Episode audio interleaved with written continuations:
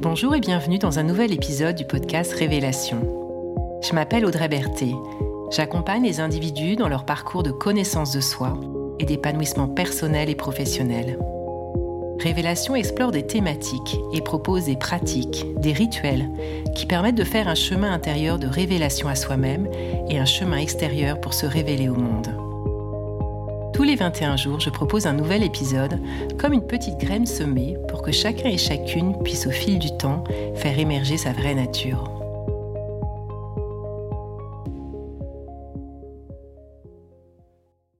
Bienvenue dans la saison 2 de Révélation, dans laquelle j'explore les différentes étapes du voyage du héros. L'épisode précédent abordait la première étape du voyage du héros, c'est-à-dire l'appel de l'aventure. Cet épisode présente la deuxième étape, accepter ou refuser cet appel. Si vous ne l'avez pas déjà fait, je vous encourage à écouter l'épisode 22 pour avoir une vision globale du voyage du héros et saisir la première étape. Répondre aux appels que nous envoie la vie, on l'a vu, n'offre pas nécessairement le chemin le plus facile. Mais si l'on en croit les trois scénarios de vie identifiés par Joseph Campbell, c'est clairement le scénario du voyage qui va nous procurer le plus d'épanouissement et donner le plus de sens à notre vie, car il sera en accord avec nos valeurs, nos ambitions, nos rêves, en accord avec notre vérité intérieure.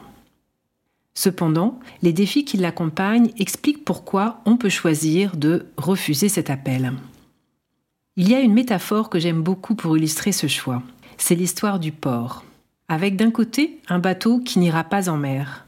Il choisira de rester au port car c'est plus sûr, chacun à sa place, pas de tempête auquel se confronter, et on peut toujours contempler l'horizon et rêver au voyage en étant en toute sécurité. Et d'un autre côté, il y a un bateau qui choisira de vivre sa vie de bateau, en quittant le port pour partir à l'aventure et explorer les destinations vers lesquelles il se sent appelé. J'ai souvent challengé les bénéfices de choisir la voie de l'aventure, car elle n'est pas de tout repos. Et après tout, pourquoi ne pas choisir la tranquillité? C'est typiquement la réflexion qui m'a habité au moment où j'ai décidé de changer d'orientation pour me tourner vers le métier de coaching.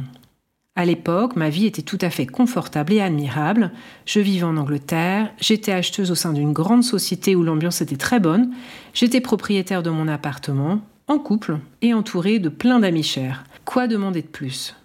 Rien, sauf que je trouvais de plus en plus désolant d'entendre de nombreux collègues dire vivement vendredi en arrivant au travail le lundi, et ça m'a amené à me poser des questions existentielles, du type C'est ça le sens de la vie? Et moi, est-ce que je vis la vie qui me convient? Est-ce que je me sens à ma place et épanouie dans ce que je fais? La réponse était non, pas tout à fait. C'était confortable, mais pas exaltant. Cette quête de sens m'a permis de trouver au fil des mois ce qui faisait vibrer mon cœur et de tout quitter pour partir vers de nouvelles aventures. Alors, lorsqu'il m'arrive encore parfois de me demander si tout cet effort en vaut la peine, la réponse est oui car j'en reviens toujours à la même conclusion. La voie du village ne me satisferait pas assez, car elle me conduirait à vivre avec beaucoup de frustration et sans doute des regrets. Et comme le disent Robert Diss et Stéphane Gilligan dans leur livre sur le voyage du héros, nous ne venons pas dans ce monde pour dormir, nous venons pour nous éveiller, nous éveiller encore et encore. Alors oui, un appel va venir bousculer notre quotidien, notre système familial, notre système de croyances. Et ce n'est pas la promesse d'une vie toute tranquille, mais c'est la voie de la liberté. Alors quel cadeau un jour, j'échangeais avec un ami astrologue autour de cette notion de liberté et ce qui peut permettre à chacun de se sentir libre dans sa vie. À un moment de notre échange, il me dit Audrey, tu sais ce que c'est la véritable liberté?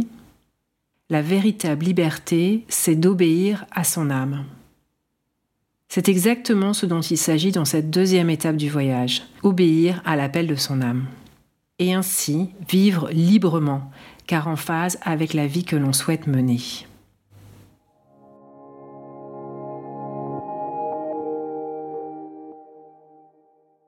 Entendre l'appel, on l'a vu dans l'épisode précédent, passe par une certaine disposition de présence et d'écoute et par le fait de lâcher le mental, c'est-à-dire de ne pas lui accorder toute notre confiance dans sa capacité à savoir ce qui est juste pour nous, d'autant qu'il est plein de biais, et à la place laisser une autre dimension de soi s'exprimer.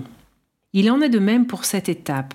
Pour accepter l'appel, nous allons devoir prendre de la distance par rapport à notre mental qui va s'empresser de réactiver tous nos senseurs intérieurs. Tu ne vas pas lâcher tout ce que tu as construit depuis des années, tout ce confort. Ça va être compliqué. Tu n'es même pas sûr de réussir. Tu ne sais pas si tu vas vraiment y gagner au change. Ce n'est pas prudent. Ce n'est pas réaliste. Ton entourage va trouver ça très étrange. C'est égoïste, etc., etc. Une multitude de petites phrases qui vont générer de la peur et donc une difficulté à dire oui à cet appel. Si vous souhaitez approfondir le sujet de nos senseurs aux résistances intérieures, je vous invite à écouter l'épisode 4, Choisir par peur ou par amour, ainsi que l'épisode 8, Changer de croyance pour ouvrir de nouveaux possibles. Dans cette difficulté à accepter l'appel, on retrouve également très souvent une question de loyauté.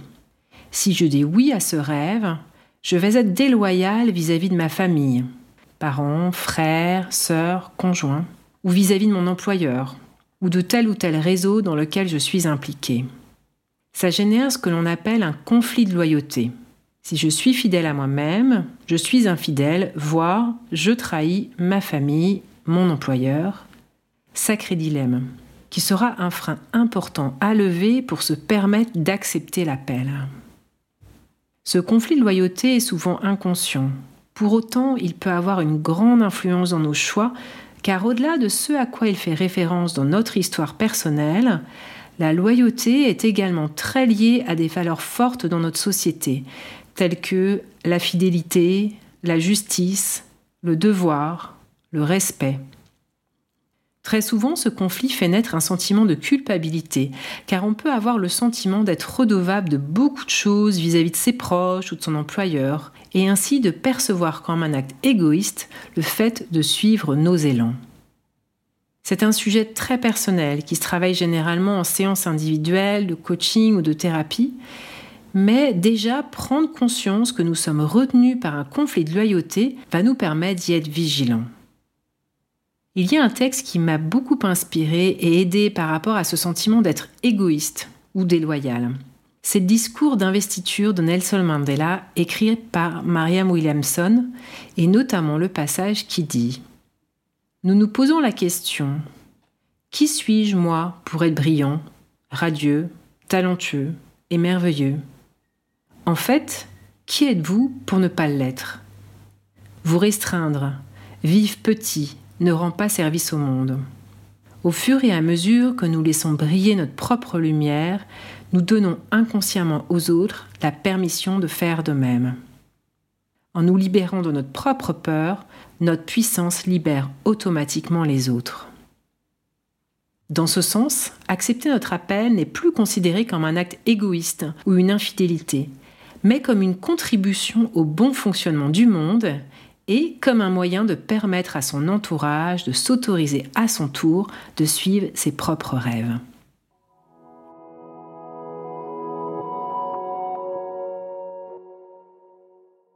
Il reste la question de l'inconfort créé par l'impossibilité de savoir si suivre l'appel et potentiellement remettre beaucoup de choses en question dans sa vie est réellement le bon choix.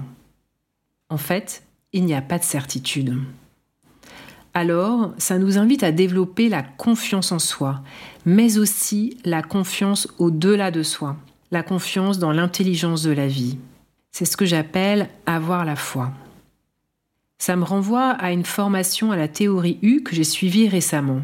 C'est une méthode pour accompagner les individus et les organisations à se transformer qui met l'accent sur la qualité de présence et la nature de l'état intérieur à partir duquel nous décidons ce que nous souhaitons mettre en place dans le futur. Le processus en cinq étapes nous permet d'aller sentir le futur qui cherche à émerger. J'y vois de nombreux parallèles avec l'appel du voyage du héros, notamment l'étape du processus qui consiste à prendre un temps de retrait pour laisser émerger notre connaissance intérieure. Ce que dit la théorie U, c'est que cette étape exige que nous lâchions l'ancien et que nous nous ouvrions complètement à quelque chose que nous sentons, mais que nous ne pouvons pas connaître avant de le voir émerger. Ce moment ressemble souvent à un saut dans le vide, un acte de foi pour franchir un abîme. Au moment où nous sautons, nous ne savons absolument pas si nous réussirons. Cette notion de confiance en la vie ou de foi est quelque chose qui se cultive et qui se développe dans le temps, chacun à sa manière. Pour ma part, c'est devenu de plus en plus présent dans ma vie à partir du moment où j'ai commencé à travailler sur moi en thérapie pour me libérer de tout un tas de peurs que je pouvais avoir. Et qu'en parallèle, j'ai apaisé mon mental et mes vagues émotionnelles grâce à la méditation. Cela m'a permis de prendre de la distance par rapport à ce que ma tête pouvait me raconter et ainsi sortir de mon petit moi pour m'ouvrir à d'autres perceptions. C'est aussi le contact fréquent et intime avec la nature qui m'a ouvert au mystère de la vie et à son intelligence naturelle, qui nous échappe, mais qui, je crois, nous accompagne aussi.